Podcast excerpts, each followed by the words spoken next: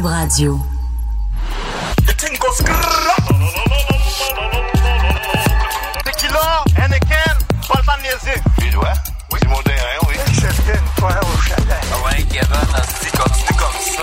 Ah, salut tout le monde, aïe aïe, wow! Bienvenue au podcast, le centre d'observation de la Mémétique. Effectivement. Euh, on est là, puis on va parler de plein d'affaires. Écoute, on- euh, je suis avec qui pour parler de ça? Hein? Charles-André Leroux, euh, je fais des mimes à l'occasion, de- des fois, souvent. Euh, moi, je suis Jean-François Provençal et euh, je suis un acteur du mime. Acteur du mime, humoriste. et, Humoriste, euh, mimeur. T'aimes, t'aimes le web, t'aimes ça le jouer Moi, là, l'Internet, j'aime ça. gars. Ok. Je me présente, euh, moi c'est Gabriel Turbide, donc euh, je fais des mimes aussi, j'aime les mimes. Euh, on va analyser ça. Let's go. T'es l'analyseur du mime. J'analyse les mimes. analyse les Et mimes. attention, on a un invité aujourd'hui. Oh, Euh, notre oh. premier invité du podcast. euh, oui, Thierry, qui est euh, administrateur de, de pages de mimes. Euh, Oui. Bonjour. Oui, Allô? effet, merci. Bonjour. T'es admin de l'Internet? Oui, euh, l'Internet, L-Y-N-T-E-R-N-A-I-T. On, c'est pas l'Internet. euh, C'est pas lui qui gère connaît. l'Internet, Non, c'est ça. ça, c'est- ouais. Euh, Il y a déjà des gens qui me l'ont demandé, puis euh, non, je ne gère vrai, pas je pense que le j'aimerais World ça Wide faire- Web. J'aimerais ça faire un, un- un- un sondage non scientifique, mais demander aux gens s'ils disent l'Internet ou l'Internet. Je suis pas mal sûr que la majorité dit l'Internet. Je pense que j'ai On- jamais entendu quelqu'un dire l'internet. Ouais, mais c'est parce que... Mais AIT, AIT, tu dis pas « et? Non. Ah, Mais c'est ça, l'Internet. Ah, c'est vrai. on va demander à Thierry comment que vous prononcez le, le On le prononce l'Internet. ouais, mais là, à un moment donné, c'est que les fautes, on, on, on sait plus, on sait plus. Hey, aujourd'hui, de quoi qu'on parle? Aujourd'hui, on va parler de la fameuse dynamique entre les dank et les normies. Exact, parce que On ça peut être quelque chose qui est assez euh, obscur pour les gens qui suivent pas trop le meme. Tu sais, c'est des, ils se font toujours dire ah tel meme est dank, tel meme est normie, et à partir du moment où le meme est qualifié de normie, on n'a plus le droit comme d'aimer le meme, puis on est comme rejeté par la société un peu. Alors, il va falloir expliquer un peu c'est quoi pour pouvoir être admis dans la communauté Dans du fond, meme. dans le fond, les mêmes normies, c'est un peu les mêmes qui sont morts, c'est ça, un peu, là. Mort ou un Les peu. dead memes, là, comme ils disent. En- C'est ça qu'on va on va expliquer. Il y a un peu de ça, mais c'est plus que ça. OK. Il y a plusieurs façons de traiter le meme normie. On a essayé de développer une, une genre de, de, de théorie disant qu'il y aurait les memes normies par essence et les memes qui deviennent normies par surutilisation. Ouais, la ouais. normification d'un meme. Ouais, Quand le meme devient trop populaire, effectivement, il est utilisé à toutes les sauces. Comme euh, le meme par essence serait quelque chose de facile à comprendre, Mhm. Que les personnes ont déjà les références pour comprendre le meme. T'as pas besoin d'aller chercher, t'as déjà pré-mâché le gag avant de le, de le consommer. tu sais. Mhm. Comme par exemple. T'as-tu un exemple? Oui, Oui, j'allais te demander.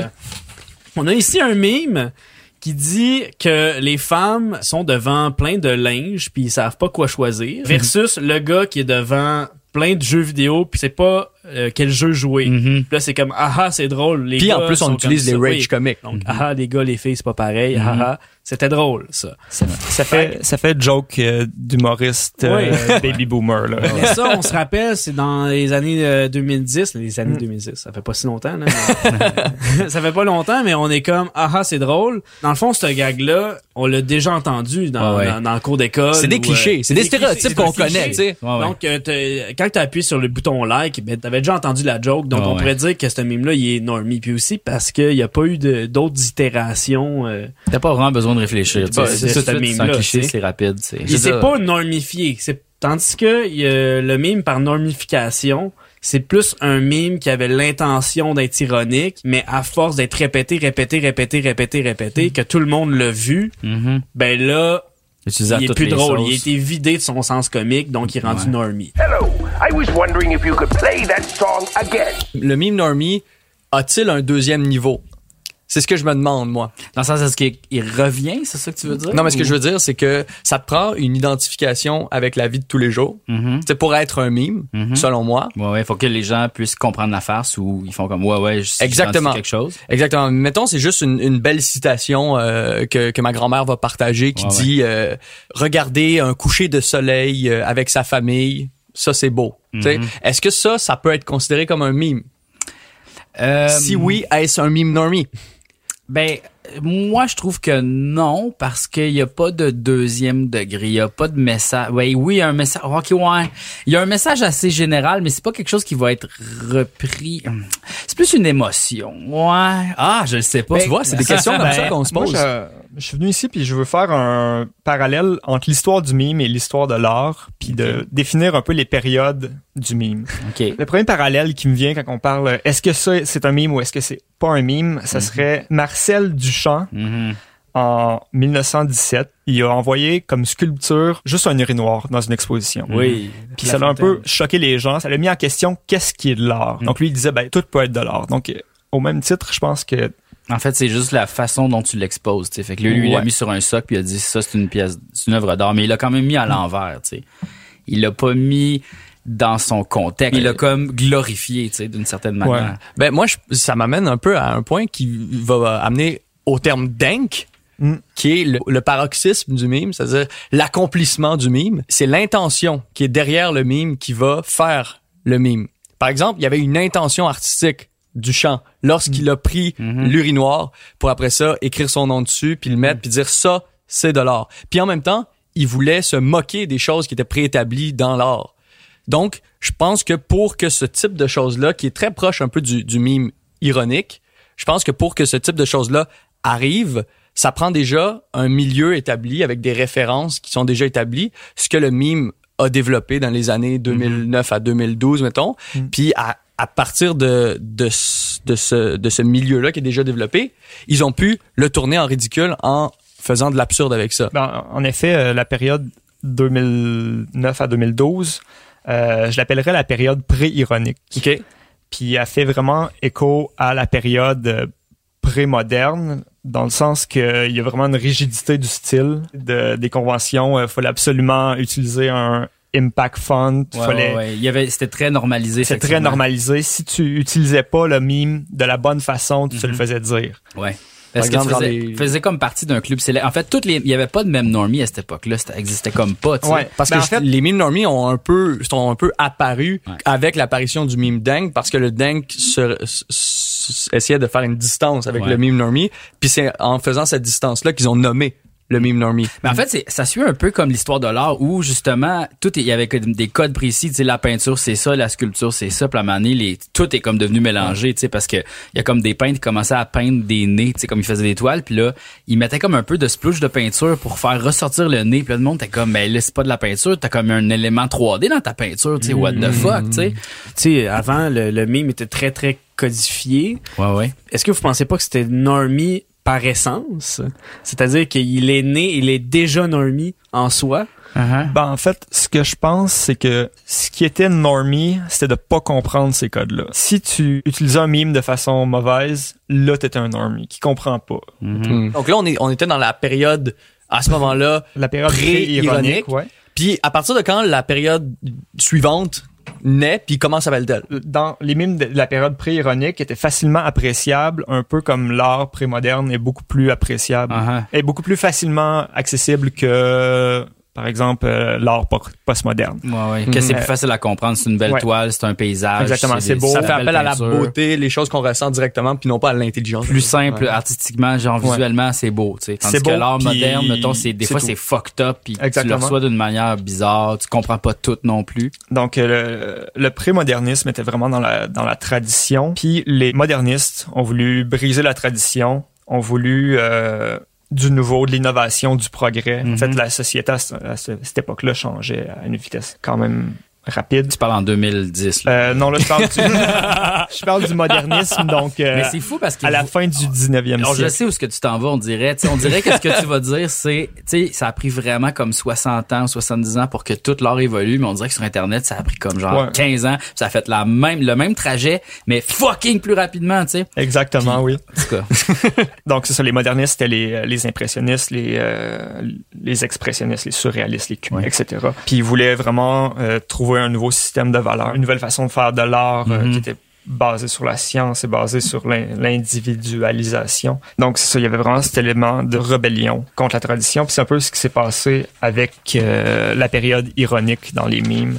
La période ironique, elle, elle commence quand? Puis mettons, ça commence, comment elle s'exprime? Aux États-Unis, elle a peut-être commencé vers 2012. Au Mhm. Québec, elle a commencé euh, quand on s'est tanné de conneries QC. Mais- Euh, Quand on s'est tanné de conneries s'est- wow. Je dirais peut-être euh, 2013. euh, ouais, 2013, exact- 2013. exactement. Mais tu vois, donc il y a toujours une rébellion contre quelque chose. Ouais. Ici au Québec, c'est la rébellion contre Connery QC. Ouais. Avec, comme on avait discuté dans le premier épisode, je pense, la Ouais. page euh, Connery QC avec un K. C'est ça, dans le fond, à cette période-là, il y a eu vraiment le schisme entre euh, mainstream et culture underground qui voulait se défaire du mainstream. Donc, euh, euh, mainstream, ce serait normie, euh, ce serait normie, et euh, underground, ce serait dank. Wow. Donc, le but de, de- de- des gens qui étaient ironiques, c'était vraiment d'être subversif, de- de- d'explorer des termes plus sombres qu'on n'explorait pas vraiment dans... Pas juste les clichés, tu sais. Ouais, exactement. Aller Donc, euh, dans- ils sont allés dans des sujets vraiment sombres comme euh, la dépression, le suicide. tout- tu peux faire des blagues à peu près sur tout. Là. Ouais, ouais. Euh, Mais par contre, de nos jours, ça, tu ferais ça, puis ça serait mal vu. là. Être edgy, j'ai l'impression que le- le- le- c'est mal vu. Je pense qu'il y a encore un public Non. pour ça. là, ouais, il y a encore un public pour ça. Ben, en fait, Probablement qu'est-ce qu'ils ont voulu faire, les, pages pré- tu pré-ironiques existent encore, les pages ironiques existent encore. C'est Ouais. c'est Ouais. pas, euh, c'est pas totalement terminé.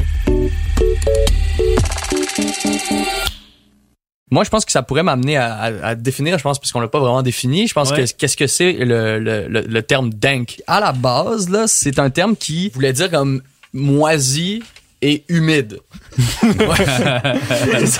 C'est, pas nécessairement quelque Je chose suis très moisi et humide. moisi et humide. C'est pas quelque chose que tu veux t'identifier à ça. Tu sais, genre, ah, hey, toi, euh, ça va bien, ouais, ouais, ça va super dingue, le moisi et humide. Bref, c'est pas, c'est pas le fun. Mais selon euh, le, le lexicographe euh, Jonathan Green, l'argot euh, de la drogue aux États-Unis, donc le, le slang, donc le langage de la rue pour ceux qui qui, qui sont dans la rue. Le street talk, ça veut Exact, dire. c'est ça, le street talk. Euh, ils ont tourné ce terme-là en quelque chose de positif euh, pour la pour la marijuana. Uh-huh. Donc, euh, Ouais. ça, ça, il voulait dire que Quand quand, ta quand, marijuana quand est était- quand ta marijuana était, était dingue, c'est-à-dire c'était, ça voulait dire qualité. Ça, Ouais, ça, ouais. ça référait à l'excellence un petit peu. Mm. Puis là, ça, ça a été repris plus tard par euh, les, les artistes du mime qui euh, se sont appropriés le terme un peu pour ironiser le monde du mime qui existait un peu déjà. Mhm. D'ailleurs, euh, on sait pas trop où ça partit. Il y en a qui disent que c'est sur, sur 4- 4chan ou Reddit. Mais une des premières apparitions de ça, c'est il y avait un mime euh, où c'était un, un, un, un gnome. C'était un personnage de RuneScape, là, le gnome child, enfant gnome Ouais, en ouais, français. Ah, oui, oui, oui. Puis euh, c'était un personnage super pixelisé, vraiment mal fait. Puis là, c'était born just in time to, to browse dank memes. Ça veut dire né juste à temps pour euh, pour euh, consulter des, des dank memes euh, sur Internet. Donc euh, ça, là, ça s'est popularisé après. Puis les personnes qui faisaient du meme ironique se sont repris le, ils ont repris le terme justement pour qualifier un meme qui était qui était de qualité. Puis y a, ça, il y a une vidéo euh, sur internet de, de ça, ça s'appelait How to make dank memes. Là, c'est un gars qui ridiculise un peu justement la façon où c'était facile de faire des memes avec des, des choses préétablies à l'époque pré-ironiques. Là, dans ce cas-ci de cette vidéo-là, il prenait une vidéo de du Success Kid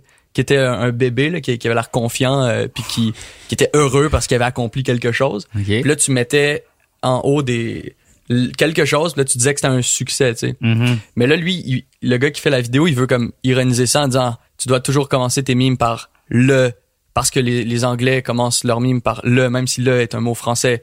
Après ça, tu vas mettre quelque oui. chose C'est vrai, il y avait une Ouais, époque où tout le monde exact. disait le quelque chose, c'était très comme d'où- français. D'où de là, d'où de là. De là, ah oui? Oui. Ouais, Ah. c'est ça. Alors, bref, dans, dans cette vidéo-là, euh, il disait comme après ça, faut que tu mettes quelque chose de, de vraiment comme euh, edgy, là, tu sais, qui va, qui va, qui va venir choquer le monde. Ouais. Fait, fait que lui, il met fuck, fait que c'est le fuck. Puis après ça, tu, tu vas encore plus loin dans le edgy, puis c'est dead people. fait, fait que là, fait que là, ça fait le fuck dead people. Puis là, après ça, après ça, il mettait en dessous, il disait après ça, vu que c'est un success kid, il faut que tu mettes un succès en dessous, que genre quelque chose que tu considères comme un succès. Là, il dit moi, j'ai jamais eu de succès, donc je vais rien mettre. Fait qu'il en met pas. Fait que, dans le fond, son meme, c'est le success kid avec le fuck dead people. Donc, ça fait, ça, désolé, ça n'a aucun sens.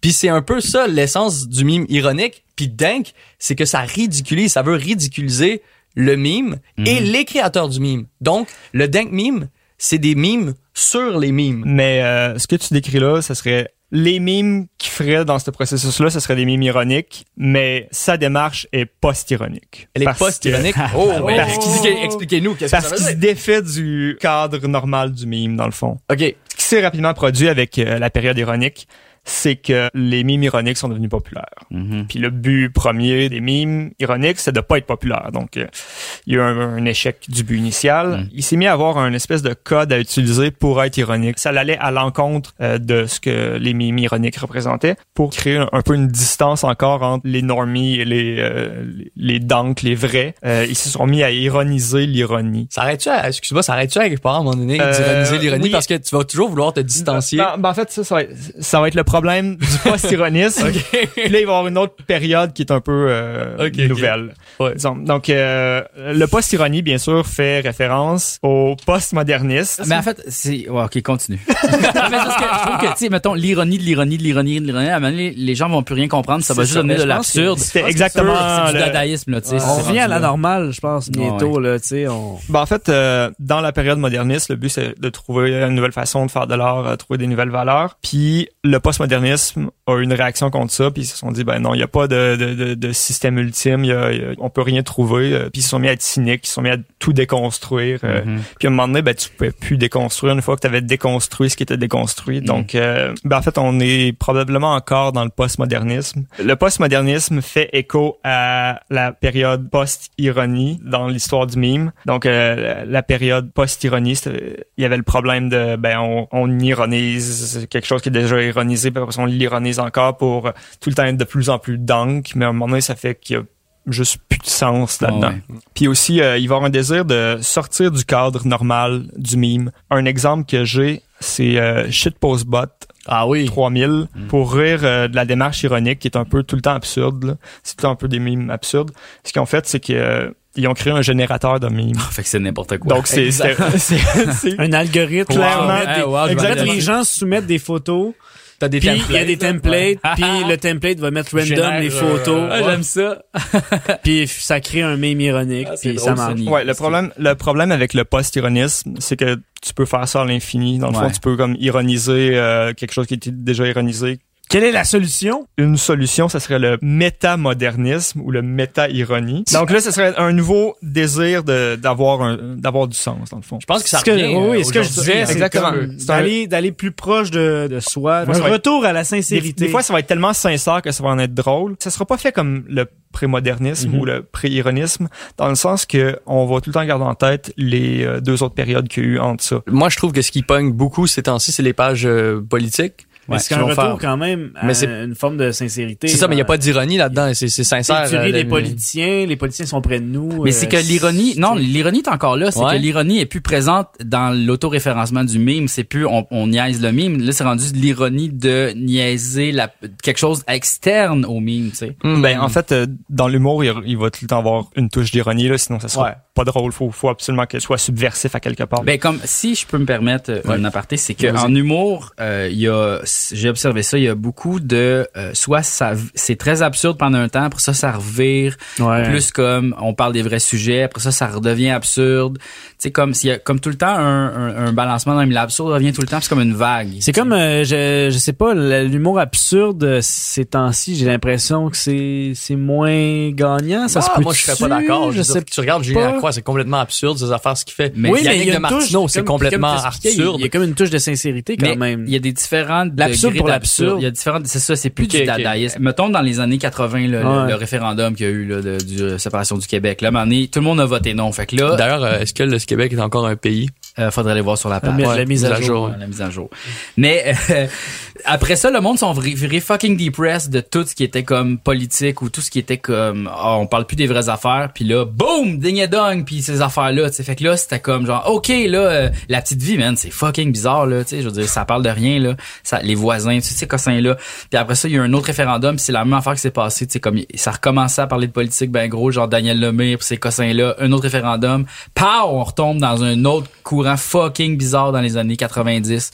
Puis là, après ça, euh, c'est quoi? Fait que Est-ce que l'absurde quoi? vient- ouais? ouais, excusez. c'est que ça vient d'une écarantite un peu Ça vient de- avec le cynisme. Ça vient avec le cynisme, exactement, où le monde n'a plus le goût d'entendre parler de fucking rien, puis ils font comme juste, OK, on se réfugie dans le monde des idées bizarres, tu sais. Puis c'est un peu ça, je pense, qui va se reproduire dans le meme, tu sais, dans le sens... C'est très difficile de décrire ce qui se passe en ce moment, tu sais. Je pense qu'il faut toujours du recul. Mais je pense que en fait, euh, l'internet nous apprend ça, c'est que euh, il va y avoir beaucoup de contenu niché un peu partout, tu sais, puis que tout va exister en même temps, je pense, tu sais, qu'il y aura pas vraiment le courant mainstream n'existera plus. En fait, ça va être ça la la la, la marge va vraiment être pas très grande, tu sais, je veux dire, qu'il y a va- plusieurs regroupements qui chacun est mainstream Ouais. à, à- à un égard. Ça va comme être au Québec les élections, garde 30%, 20%, 20%, puis 30% c'est la majorité. Tu sais, ça va être ça au vrai parce que Ah, ouais. tel- tout est sectionné puis tout est comme compartimenté puis tu peux être niché toute ta vie si tu veux. tu sais. Mais en tout cas, moi je moi je pense qu'au niveau du meme, on va rester dans le courant ironique post-ironique vraiment fucking longtemps.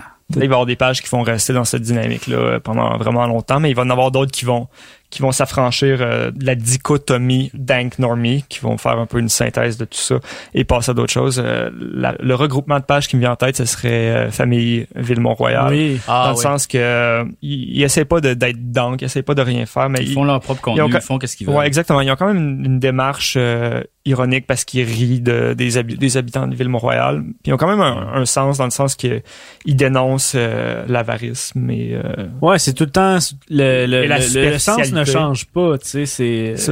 Ils ont quand tout même le temps la bourgeoisie puis, Puis ça, ça, ils, ça va être ça. Ils ont quand même un ils sens. s'émancipent un peu du, de- du format des pages de mimes. Puis exactement, ils sont quand même un de peu mimes. post-ironisme parce Ouais. qu'ils ils Mais- utilisent un, Puis ils ont même pas, ils font même pas des photos drôles, c'est juste des statues. D'ailleurs, toi, en tant qu'admin de l'internet, comment tu réagis à ça? Ben, en fait, nous, on est nés de façon vraiment ironique, puis c'est vraiment en réaction un peu à connerie QC.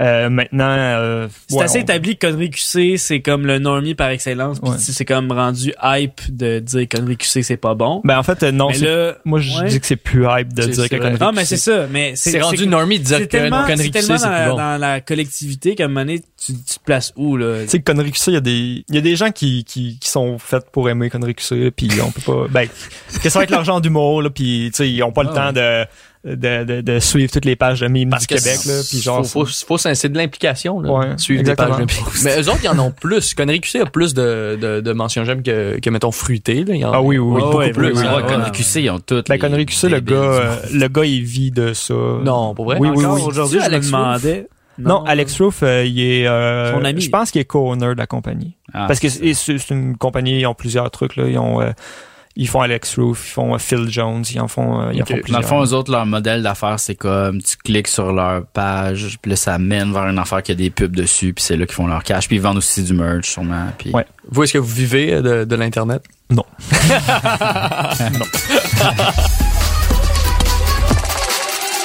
Euh, je pense que la dichotomie Dank Normie, je trouve que c'est un peu dépassé. Est-ce que vous, Euh, c'est encore un complexe que les gens ont, mais faudrait qu'on s'en défasse, je crois. Je pense aussi. Je pense que pour vrai, t'as pas besoin de... Parce que là, on, ouais, tu sais, on en parle parce Ouais. qu'on on veut mettre des mots là-dessus. à quelque part, à quelque part, tu fais un bon mime. Ouais. Si t'aimes ton mime, publie-le. Les gens vont l'aimer. C'est juste une question d'appréciation. Peut-être que c'est parce que ce mot-là sert beaucoup pour dire dingue, ça sert. Ah, ça c'est cool, c'est l'affaire hot en ce moment. tu sais. Puis je pense que ça a pas besoin d'être vraiment super éclaté pour que ça soit cool. Mais euh, je pense que si t'as du public, c'est con, mais c'est parce que ça revient un peu à dire que connerie QC dans le fond c'est correct. tu sais. Si tu dis Ah. que, tu sais, pour vrai, t'es pas obligé de faire du dingue, t'es un peu en train de dire que connerie QC c'est correct. Bon, mais en même temps, en même temps, oui. il y a des mimes de qualité. Moi j'aime ça. peut- Des fois, juger. Tu sais, des fois, je trouve ça vraiment funny. Après six ans à, à avoir ri d'eux, puis genre à, comme avoir essayé plein de trucs, ben on, on revient puis on fait comme ouais, ben c'est Mais- pas si pire. Genre, non, c'est ça. on a fait ça pour rien. En même temps, Contre fallait- quoi nous battions-nous? C'est ça, Ouais. mais fallait se mettre contre quelque chose tout ensemble pour comme que ça émerge, tu sais. Puis Ouais. c'est correct. Dans le fond, c'est un peu comme nos, nos parents, tu sais. On se rébelle contre nos parents. C'est l'adolescence, dans le Ouais, fond. C'est l'adolescence des mimes.